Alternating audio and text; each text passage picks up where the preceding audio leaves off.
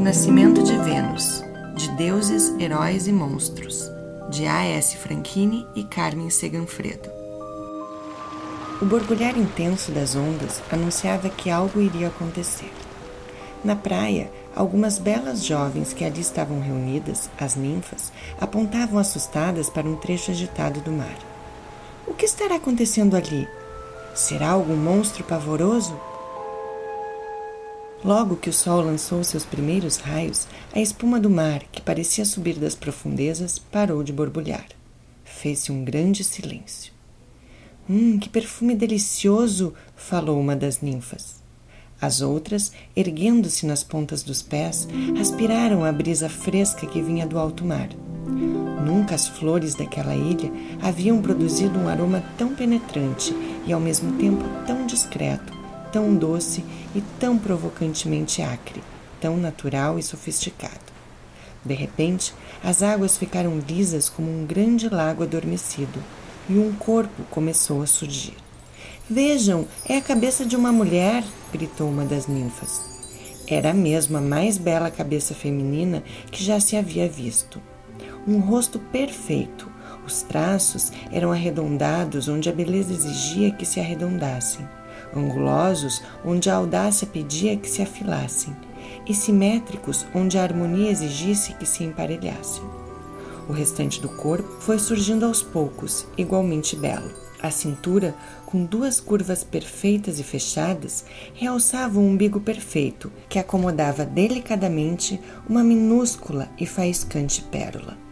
Logo abaixo, um véu dourado agitava-se delicadamente, tocado pela brisa da manhã.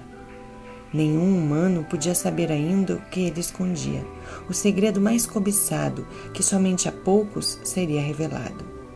Algumas aves marinhas surgiram, arrastando uma grande concha que foi depositada ao lado da deusa. Sim, era uma deusa, para que ela sentasse. Peixes saltitantes a cercaram e golfinhos puxaram seu elegante carro aquático até as areias da praia. Ela pôs os pés na ilha e toda a terra verdejou. Por onde passava, brotavam flores coloridas, pássaros cantavam e outros animais inclinavam a cabeça para receber um afago. Quem é você, mulher mais que perfeita?